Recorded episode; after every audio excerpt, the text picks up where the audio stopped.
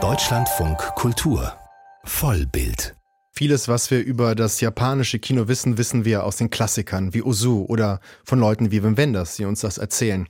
Aber vielleicht lohnt ja auch mal ein Blick auf den Zustand der Filmwirtschaft in Japan heute. Einst war das ein wirklich florierendes Studiosystem. Derzeit kämpft man vor Ort mit harten wirtschaftlichen Umfeldern und zum Teil auch mit ausbeuterischen Arbeitsbedingungen am Set. Der Kreativität der Filme tut das aber keinen Abbruch. Christian Berndt hat sich gefragt, wie das funktioniert. Hey, du! Ich bin hier drüben, auf dem Monitor. Oh. Ich glaube, dass ich in der Zukunft bin. Zwei Minuten in der Zukunft. Redest du etwa mit mir? Natürlich rede ich mit dir. Kato sieht sich selbst im Fernseher, aber zwei Minuten in der Zukunft. Der junge Mann ist in eine Zeitverschiebung geraten, die ihn und seine Freunde in einen irrwitzigen Zeitwettlauf stürzt.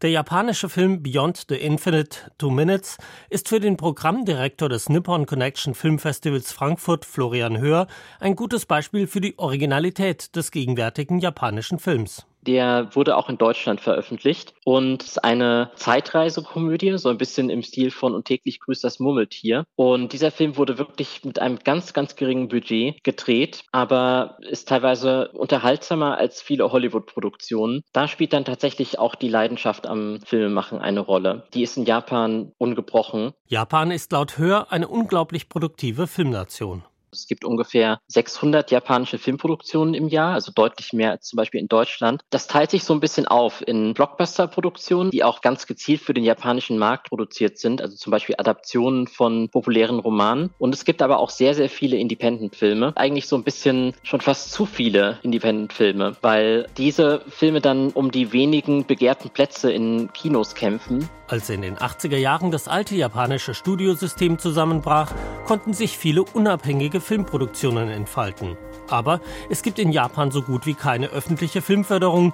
Selbst die international erfolgreichen Independent-Filmemacher müssen wegen kleiner Budgets viel und schnell drehen. Der Oscar-Gewinner Drive My Car wurde vor allem mit französischem Geld finanziert. Und ein Blockbuster wie Godzilla Minus One hat im Vergleich zu Hollywood ein winziges Budget. Es wurde dann teilweise darüber gesprochen, dass das ja ein tolles Beispiel dafür sei, dass man mit wenig Geld auch richtig gute Filme machen kann. Aber andererseits zeigt das auch, dass viele, die an diesem Film mitwirken, ausgebeutet werden. Und dagegen hat sich jetzt in Japan eine Initiative gegründet. Mitinitiator ist der Filmregisseur Atsushi Funahashi. It's called Action for Cinema. It's a group by the filmmakers mainly. And eventually we want to revolutionize the system of this Japanese film industry. Die Gruppe aus hauptsächlich Filmemachern möchte das System der japanischen Filmindustrie revolutionieren. Zum einen geht es um die Schaffung einer Filmförderung wie in Frankreich oder Südkorea. Gleichzeitig fordert man eine Änderung der Arbeitsbedingungen in Japans Filmindustrie.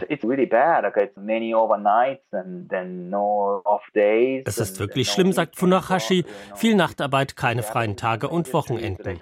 Außerdem wollen die Filmemacher auch gegen die auf Filmsets verbreitete sexuelle Belästigung vorgehen. Funahashi hat auch dieses Thema filmisch behandelt. Er ist ein sehr politischer Regisseur und war unter anderem mit einem Dokumentarfilm über die Folgen der Fukushima-Katastrophe auf der Berlinale. Es gibt viele politische Filmemacher in Japan, meint Funahashi, die, wenn auch oft nur vorsichtig, gesellschaftliche Missstände aufgreifen. Die Dinge ändern sich langsam. Auch der immer noch sehr geringe Anteil weiblicher Regisseure wächst. Für Independent-Filmproduktionen aber wird es in Zukunft schwer. Die großen Studios haben die Pandemie gut überstanden, aber viele kleinere Produktionsfirmen kämpfen ums Überleben. Das gilt auch für die Arthouse-Kinos. During the pandemic, many, many film theaters almost bankrupted. Viele Arthouse-Kinos gingen in der Pandemie fast bankrott, weil es keinerlei staatliche Unterstützung gab.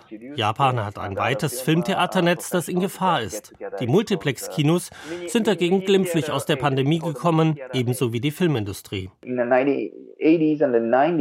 80er und 90er Jahren, meint Funahashi, bevorzugte das japanische Publikum Hollywood-Kino. Seit den 2000er Jahren dagegen dominieren japanische Filme.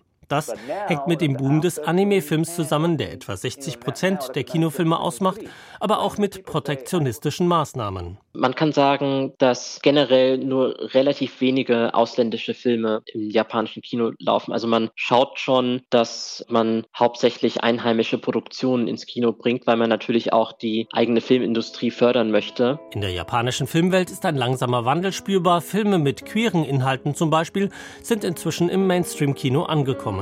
Und auch gesellschaftskritische Filme erreichen stärker als früher die Öffentlichkeit, allerdings nicht ohne Widerspruch. Man kann das oft bemerken in japanischen sozialen Medien, dass politische Filme dann wirklich auch teilweise mit Shitstorms überhäuft werden und dass Stimmung gegen solche Filme gemacht wird. Im japanischen Film gibt es einen vorsichtigen Wandel, der aber auch auf heftige konservative Gegenwehr stößt. Ein Phänomen, das man auch in Europa inzwischen kennt.